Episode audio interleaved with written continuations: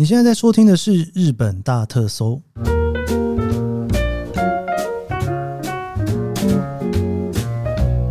欢迎收听《日本大特搜》，我是 Keith 研究生。今天是二零二三年令和五年的八月二十八日，星期一。我们之前在节目里面呢有聊过日剧，好像没有聊过几次了哦。我印象中我应该是聊过一次《First Love》哦，初恋。然后也跟龙猫大王聊了几集的日剧哈，然后真的是回味很久没有再聊日剧了。其实看日剧哈，因为这毕竟是一个戏剧嘛，有一件蛮有趣的事情是呢，其实可以从看剧当中大概可以感受一下说，到底日本人现在在过什么样子的生活哈。不过当然，戏剧有一些事情不是那么的真啦。我所谓的不是那么的真的意思就是呢。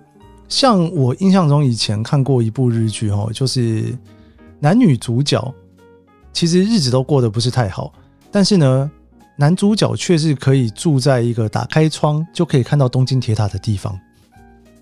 我不知道大家懂不懂这种感觉，就是因为东京铁塔本身是港区嘛，附近的房子其实特别贵哦，所以你如果打开窗能看到东京铁塔，你大概很难想象他的经济状况不好，因为如果他今天是刚来东京工作，然后想要省钱的话，应该不会住那么市区哦。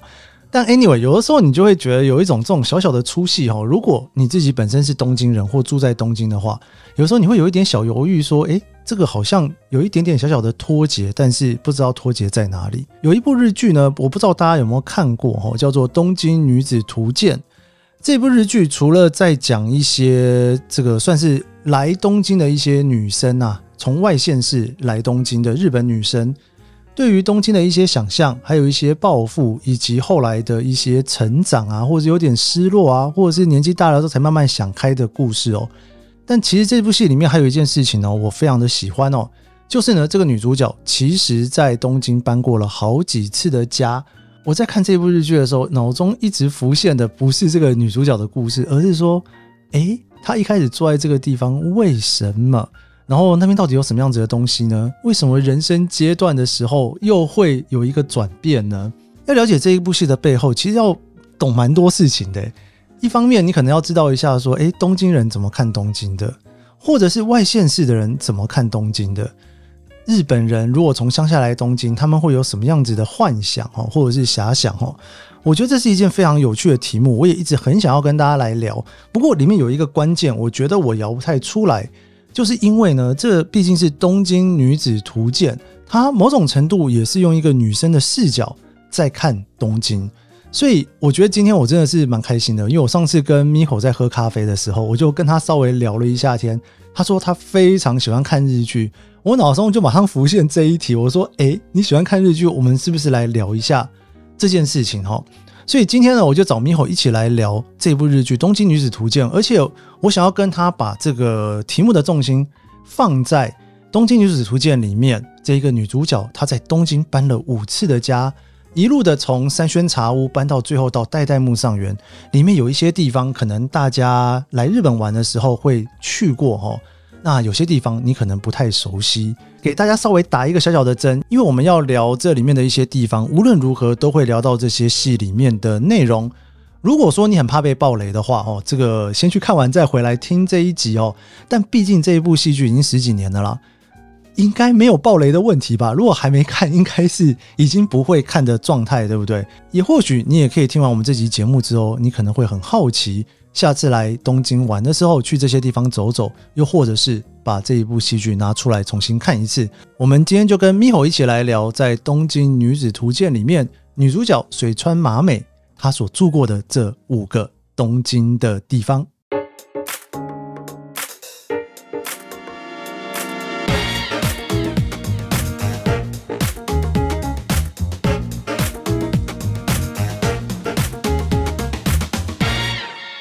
我们今天要来聊日剧，我们欢迎我们的日剧社社长 Miho。Hello，大家好，我是 Miho。大家都叫你社长吗？没有这回事。这本书，这本书开始，这本书开始，所以就大家以后如果看到你去办什么活动，大家就是社长好。你要正式转型当社长，如果可以的话啦，我是欢迎随时那个招社员当中。对对啊，你知道我在我很想要来聊日剧的心情，从心里面整个爆发出来的时候，就刚好碰到了 Miho。真的吗？对啊，时机那么的巧吗？时机很巧，因为我跟那时候我跟大家说，我那时候本来想要找 Miho 说，哎、欸，我们可以来聊个什么东西，嗯、来录个音。Miho 就说，我最近要出一本书关于日剧，我说哇，太好了吧，救星。救星救星，因为我也蛮久没看日剧了。然后我觉得日剧其实是一个蛮有趣的一个题目。嗯嗯，其实我自己本身也是日剧、韩剧两边都、哦、都在看嘛？对对，所以就是呢，我们今天呢就要来找 Miho 来聊日剧。然后这个题目其实是我挑的，因为我觉得就是呢，太新的日剧我都没看。哎、欸，所以初恋那些你也没看？有有有，那个有啦，哦、就是哦，应该说。我觉得，呃，我现在已经是一个看 Netflix 的人。我也是，我也是。对，然后我不太能够继续适应日本人那种每个礼拜追剧的那种，好累哦，很累。对，对年纪大了，你比较喜欢他全部都放上去之后，一直把它看完。我也会分每天每天看，但是我不太想要，就是想要看的时候发现，哎哎，还没出来。对，我懂。对，那个心情很糟糕。嗯、我觉得我年纪大了，没有办法承受 那样子的压力。哦。就要来聊《东京女子图鉴》。嗯，为什么要聊《东京女子图鉴》呢？因为 Miho 在我面前就是一个非常厉害的东京女子，没这回事。对，但是呢，这部戏呢，应该 Miho 没有那么的坎坷。应该吧？应该没有，对不对？要心机没有那么重。没对，没有，还没有到那个境界。对，嗯，我觉得他其实是在我以前，嗯、呃，在还 Corona 之前。然后在办公室的时候，然后有同事他们会就是在趁午休的时候，然后两个女生就是用手机在那边看，就是他们的。你说短篇漫画吗？对，它没有，它其实是因为它一集一集其实很短，大概只有二三十分钟。是对，然后刚好很适合午休边吃饭啊边看的感觉，跟我们的节目一样。对对。然后那时候其实我并没有去追这部戏，我是很后来才去把它翻出来看的。我觉得可能是因为到了一个。年纪，然后我开始觉得，哎、欸，我好像有点彷徨的感觉，然后就想说，嘿，会不会有什么日剧，其实是正好很适合我这个时候的年纪去看，可能会更有想法，哦、会更有感触。然后某一天呢，就再次打开了《东京女子图鉴》之后，就哇，惊为天人，惊为天人，对，就几乎每一集就是有点默默含泪的感觉，就哇，真的说出了就是一个。嗯、呃，在异乡，不管你是住在本来就住在日本，但是不是东京人，或者说像我们一样从其他国家过来的女生，然后一个人在这边奋斗的感觉，他就把每一个非常写实，但是其实你一开始是带的是很多憧憬的时候的那个心中的那个心境，全部都很扎实的描述出来。一个日本的女生来到东京奋斗，嗯、然后从年轻的时候开始一路奋斗到四十四十三四十几岁的时候。然后这一段期间当中，因为它里面很多都在讲爱情故事嘛，对，对我就说好像女生爱情故事特别容容易打动，对，跟男生可能不太。如果是一个纯男生的故事，可能他就会需要在公司里面怎么被逗的乱七八糟，很痛苦，就变职场剧这样子。对，职场剧。对，这个女主角应该说这个编剧，我觉得编剧很厉害，他用很多台词，对，去把他的心境写得很清楚。但他其实是一个很低成本的制作，他、嗯、不是那种高成本的大。他在很深夜时段播出。他、嗯、每搬一次。家他都会去解释说为什么他到了这个时候要搬，所以那时候就想说，因为其实我在看这部戏的时候，我在东京也搬过四次家，哇，这么多次，对，应该说我在东京住过四个地方了，对，那我就想说，哎，这些地方 居然每个地方都有他的故事，然后而且其实那几个地方我通通都没住过，嗯，因为那几个地方都是我住不起的地方，没错。就觉得他第一个住的那个三轩茶屋，那时候很印象深刻，是他他那时候刚大学毕业，所以薪水其实没有那么的多。然后那个房仲就跟他说：“嗯，以你现在的薪水的话，你想要住，你给的条件可能都有点太 over 太高了。那可能三轩茶屋的话，对你而言刚刚好。所以他就想说，他就去看了，发现哎、欸，就是这边好像不需要我一出门就要穿的。”非常的怎么讲，很正式啊，或者或者是很时尚，就是好像我做自己就可以了。然后其实附近有那个商店街啊什么的，就比较符合他那时候年纪的生活形态。我印象中那个时候他在聊三轩茶屋的时候，嗯、他其实本来更想住的是吉祥寺跟中目黑，对对对，对，所以他是很委曲求全去住三轩茶屋。我就在想说，哎、欸，不能挑一个更便宜的地方吗？既然没有钱的话。是不是女生对那边有什么向往？因为离涩谷近，是不是？就对，离涩谷近。然后其实那边现在现在的话，其实还蛮多那种很特特色小店。像我自己很喜欢吃的一家面包店，他们近期今年还去年就在那边开了一个新的分店。它的本店叫三百六十五日呃三百六十五日，然后它在日本桥的。百货公司里面也设了一个分店，它就是哇，这是开得越来越怎么讲成功，成功，然后所有的面包都做的非常的精致，但是不是说只有外表好看，就是又非常的美味。然后就没想到他在三轩茶屋又开了一间新的新的形态的咖啡店，除了面包之外，还有卖花，然后就是其实很多这种小店就是接二连三的在。开设，然后我会觉得它算是一个还蛮适合，就是女生可能一个人也好，然后跟朋友也好，假日就是去探索新的小店的地一个地方。对，所以那个地方男生在那边租房子会被当异类吗？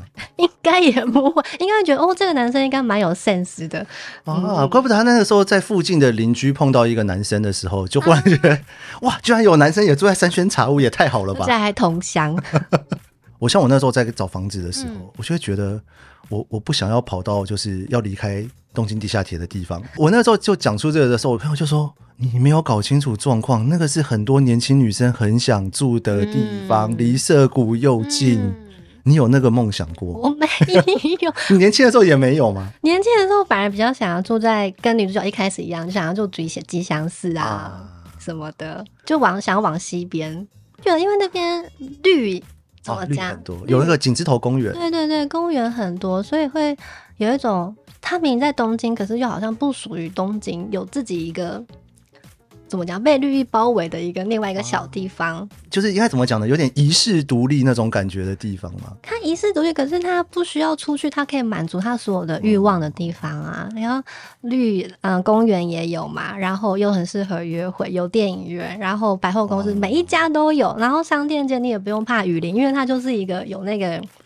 拱门那个拱形的屋顶的商店又很长一条，所以基本上你假日不用出去，你就是在家晃一晃，附近你就可以就是搞定所有一切。我觉得猕猴之后应该会搬去吉祥寺，应该不过他真的离我公司太远，太远了。对，长大的时候考量就很多，没错。哦，对，如果你刚来东京，然后你一个朋友都没有，然后没有生活圈。其实你要住哪都好哎、欸，对不对？反而是一个最自由的状态。对，所以那个直觉是最正确的。嗯，因为你后来所有的选择，其实都已经考量了各式各样，像你刚刚讲的，离公司太远，离公司太远，然后去机场也超麻烦的。所以你看，三轩茶屋这件事情，其实也是很多人真实的选择。好，我们的女主角呢，我们今天其实就是想要来聊这些地方哦，因为其实一直都有就是。听众一直问说，到底去东京要住哪里好？我说我哪知道？我也有被问过，对不对？大家都会问，嗯、对不对？嗯、你看，我们现在就是找了一个那个刚来东京的人 的故事。他后来离开了三轩茶屋之后，嗯、搬家了。嗯。然后他搬到了一个呢，我这辈子觉得我都没有机会住的地方。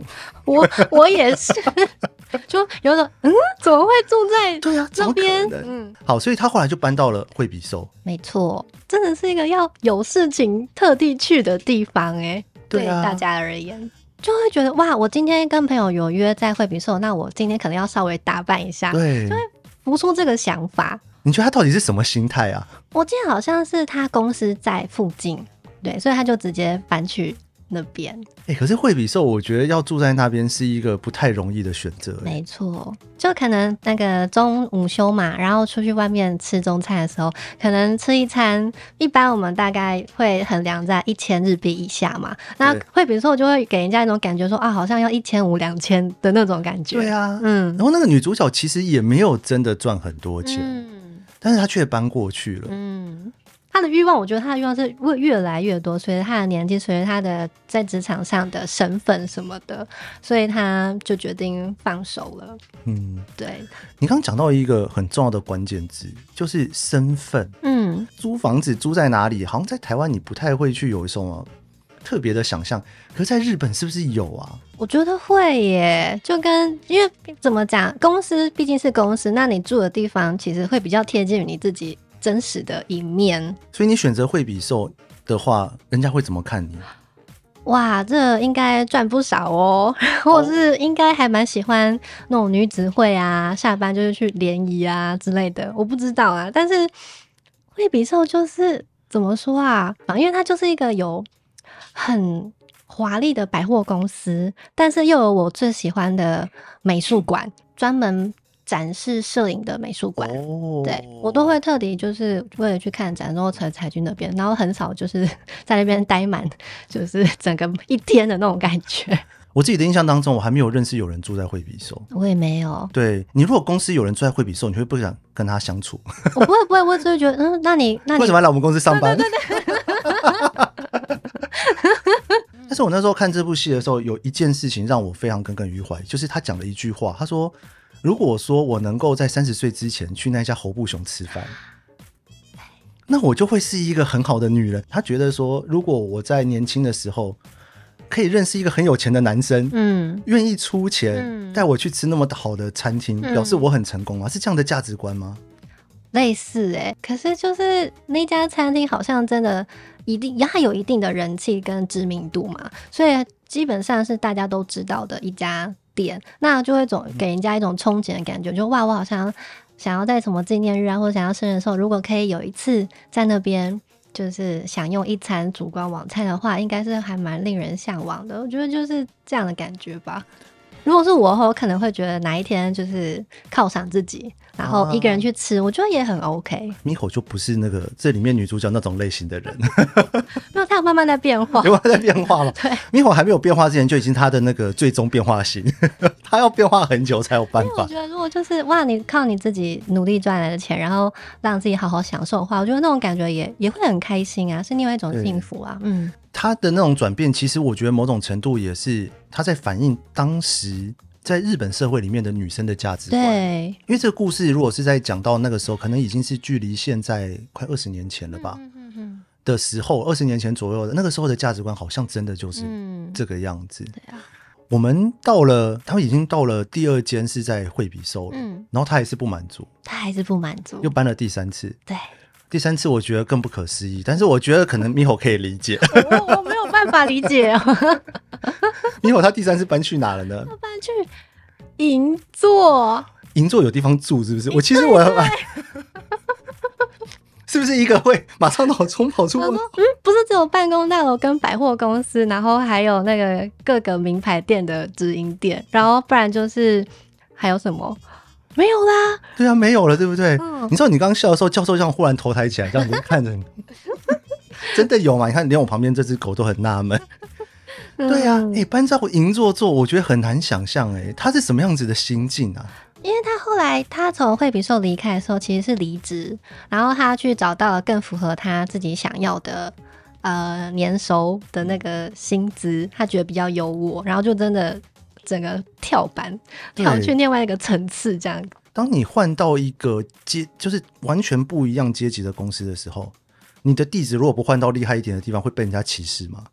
我觉得就是看他自己的心态问题。我觉得他这一次可能搬家，又是因为这一次公司在银座，所以他又离又去搬到离公司很近的地方了。他可能没有想那么多，但是他的确因为惠比寿一样没有办法满足他，所以他可能觉得去银座，他可以更认识跟他身份差不多或是比他厉害的人相处。我觉得这可能有影响，也说不定。跟他身份接近，嗯。他那时候认识的是在银座，然后是有家看起来蛮有历史的和服店的老板，然后是有有妇之夫这样子。在银座特别容易认识开和服店的男子，是不是？没有这回事啊，我我你有认识过？没有，没有，谁会没事去跟店里面的人讲话？对。还是什么和果子店啊什么的，对，对，对，可银座特别多这种店，啊，很多很多，嗯，没错。所以那附近的确是住很多人。我觉得他们那种应该就是那种代代相传，有没有？哦，不是说我突然因为哦我上班的地方在这家店，所以我搬去银座，而是说他从小到大就是习惯在那个生活环境的人。我懂你意思，就比方说，大家说、嗯、啊，我们约了在银座的那个哪一个红豆面包店旁边集合吃东西，然后就会有一个人骑着脚踏车过去，这样子，就说啊，走路就可以到，走路就可以。然后说哦，好好好，那你们快到的时候叫我，我走过去。的确是有很多那种可能百年老店啊，都藏在巷子里面，是还蛮值得探怎么讲去探索的。我自己有很多喜欢的吃茶店，都就是埋藏在那个巷子里面。所以那边你去那边会去找吃茶店？我去那边会找吃茶店。嗯，我反而就是怎么讲？